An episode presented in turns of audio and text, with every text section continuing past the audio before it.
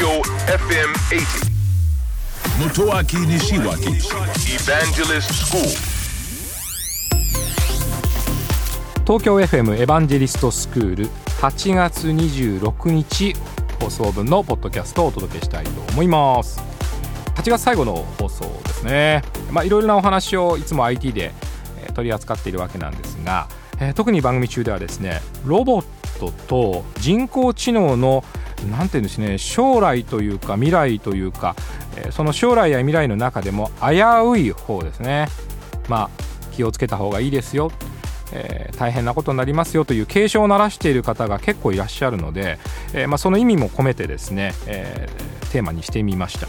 で前半の部分ではロボットなんですが、えーロボットが壊れてという意味ではなくてロボットに対しての、まあ、教え込みつまり知恵が足りなくて人間に大きな危害を与えてしまったという事例のお話をしました、えー工場でロボットが人を、まあ、殺めるというか殺してしまった話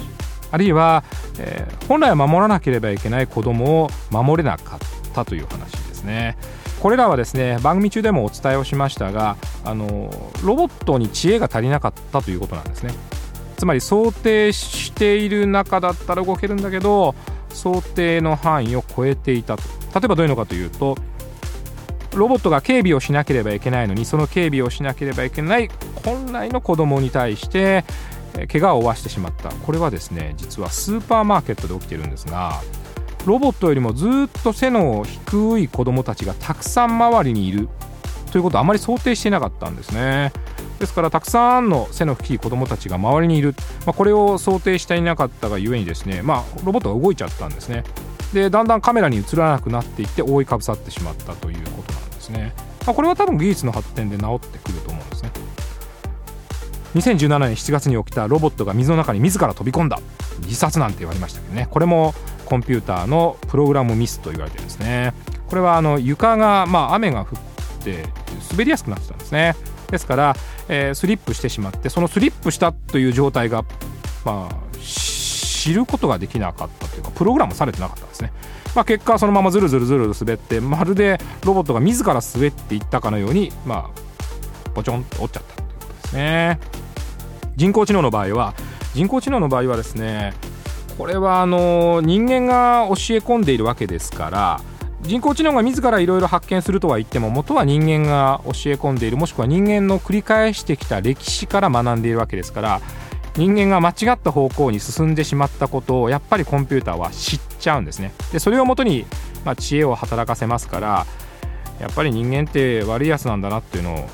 こういった事件を見て知ることになりますね。でどうすればいいのか、まあ、先ほどいろんなロボットの話もしましたが人工知能もですねやっぱり停止ボタン。というのが必要なんですね。最後の最後人間がそれを止めることができるようになっているか否かというのはね、えー重要だと思います。人間の世界でもやはり相手の暴走を止めるのは最後はやっぱり人間が押すボタンですからロボットにもそういったものあるいは人工知能にもそういったものを与えるべきだと思っています。東京 FM エヴァンジェリストスクールは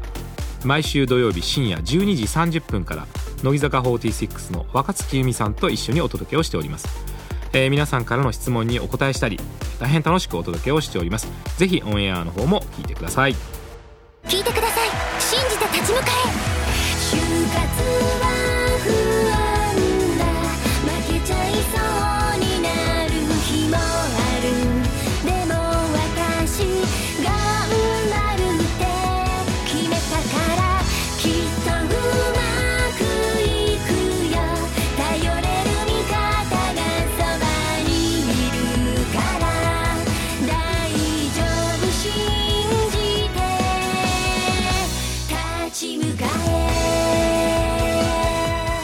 就活で使える情報はきっとあなたの自信になる。日本経済新聞電子版。